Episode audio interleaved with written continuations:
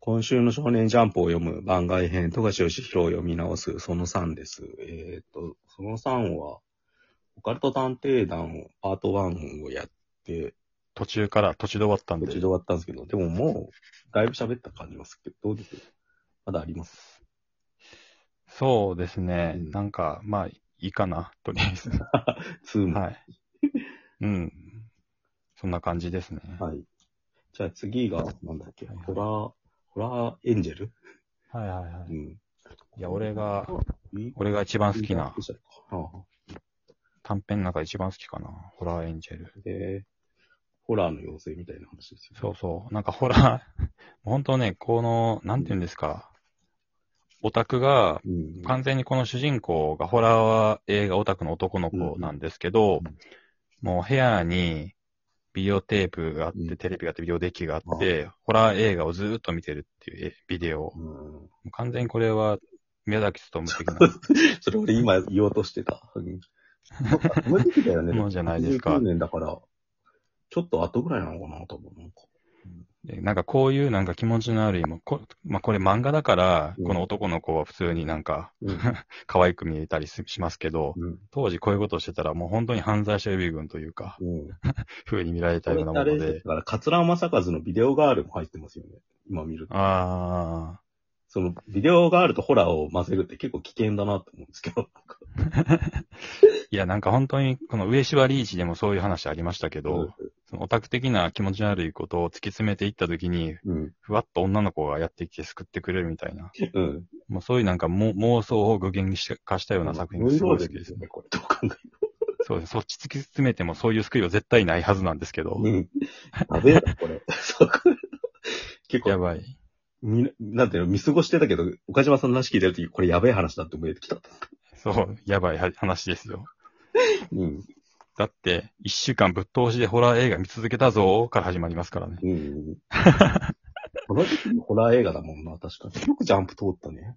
うん。あんま関係なかったのかな。で、まあ、話的なホラーの妖精、まあ、可愛い女の子がやってきて、三つ願いを叶えてあげますよ、つって、うん。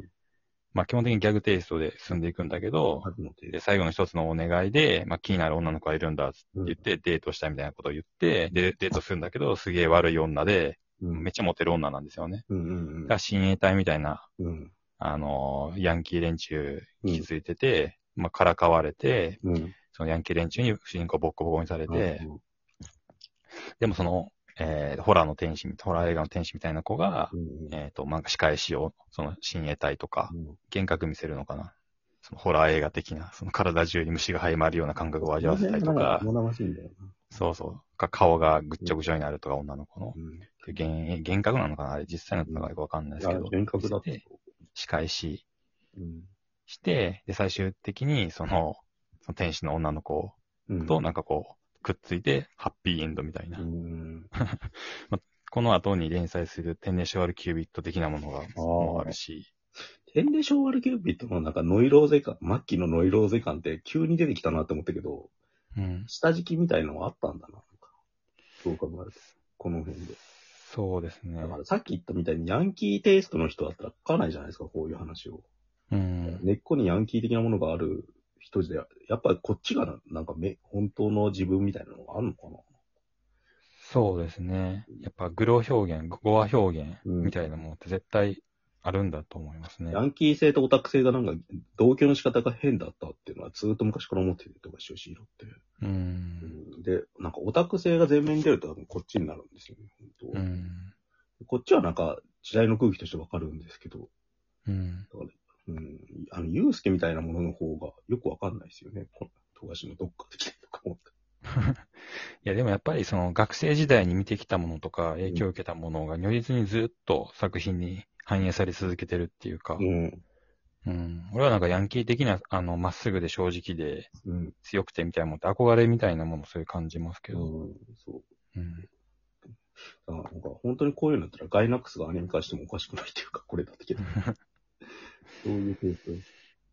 本当になんかその、 語話表現、グロい。いものいっぱいこの中で書いてますけど、本当に気持ち悪いんですよね、絵柄うが。ん。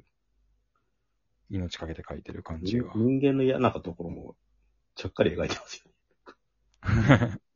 うんそうです、ね。悠々白書のなんか、初期エピソード、霊界探偵編でもなんか女の子が、自爆霊になった女の子がやっぱりはいはいはい騙される話とかあって、それにちょっと近い。うん。なんか、暗いものを出そうとすると出せる人ではあったんですよね、だから。うん。結構ホラーテイストというか、うん。暗い話っていうか。うん。でもそれで行くと、やっぱジャンプでメジャーにはなれなかったはずで、うん。ここら辺のせめぎ合いみたいなのすごく感じますね。うん。まあ、このテイストでどうなんだろう。ジャンプ連載難しそうですよね。うん。うん。もうちょいマニアックになっちゃうし、うん。なんか角川とかあっち系だったらやっぱこういう描写いっぱいあったんですよ、なんか。うん。結構当時の漫画で。うん。なんか、大友克洋の絵柄でホラー的なことをやる人ってうん。何人かいたので、だから本来だったらそっち側に行ってもおかしくなかった人が、なんかなぜかジャンプの側に来ちゃったっていう感じですよね。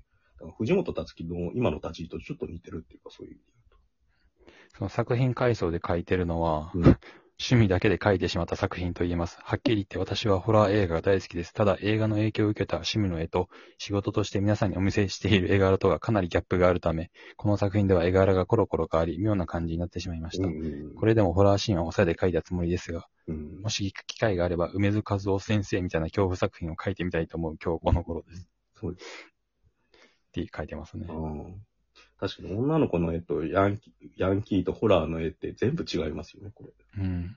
すごい、こんなことよくできるのって逆に思う。うん。いや、すげえわ。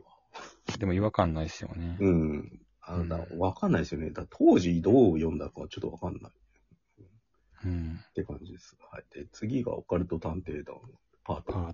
パート2。えーと、こうん。足が不自由な男の子の話ですよ。そうですね。もうこれ本当に有役所初期っていう感じの。うん。こういう人情ものを書くと本当うまいうん。ですよね。短編のうん。ハートウォーミングなやつ。ああ、思います。うん。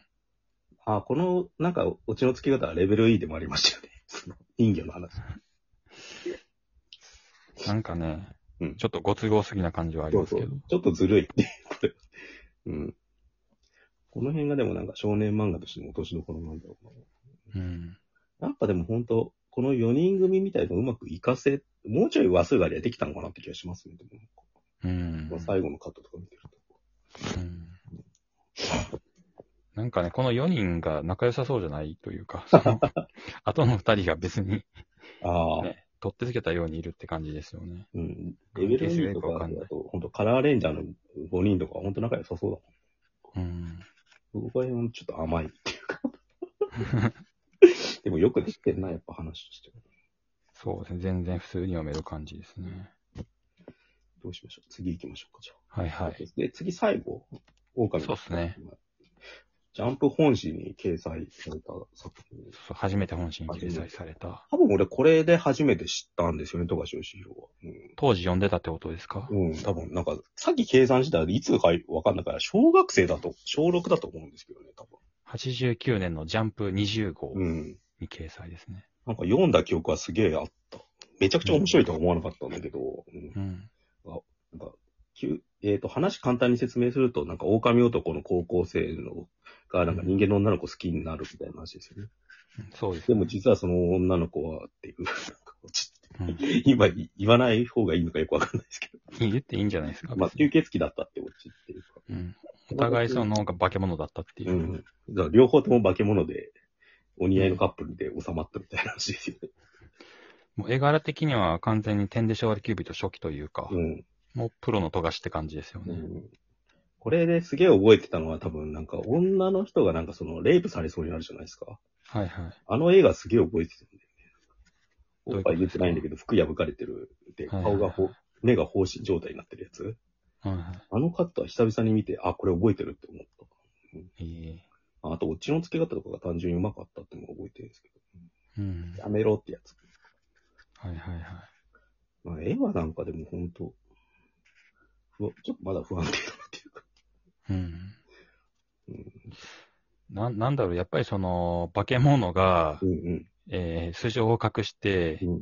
えー社会に溶け込んでいるみたいな話。うん好きですよね。レベル E でもありましたようん。うね。ん。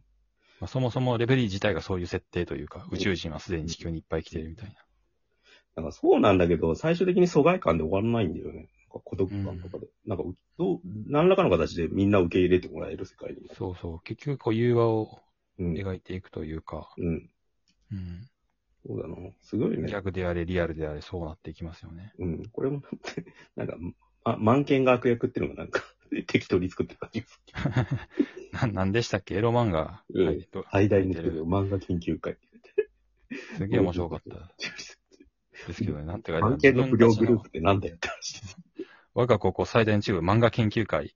自分たちの同人誌を超高値で売りつけたり、気に入った女の子を無理やりロリコン漫画のモデルにしたりする不良グループだ。最悪最悪の人間集団だな。こんなんいねえよっていう。ヤンキーとオタクが悪魔合体したような。すげえな、それ。悪役でもそれやるんだ。すごいですよね。うん。考え方が。ヤンキーで漫画そんな書くやつおらんやろ、みたいな。うん。同人誌書くようなやつ。あ女の子の絵柄はちょっと過渡期的なものを感じるよね。だかそうですねら。決まんないっていうか、また。ううんん。まあ、ホラーテイストというか、まあ、普通にラブコメにも完全に寄せていってて、うんこれが好評だったのかな。だから点で昭和につながったのかあー。うん。そこにつながるのか。うん。そうですね。えーっ、と、これでちょっと一通り喋ったんですけど、やっぱちょっと最後にまとめみたいのを一回喋りましょう。ああ、いいですよそ。れでお、なんか今後の展望とかを語りたいと思います。録音しながら、収録しながら決めるっていう。はいじゃあ続きます、そういう意味で。はい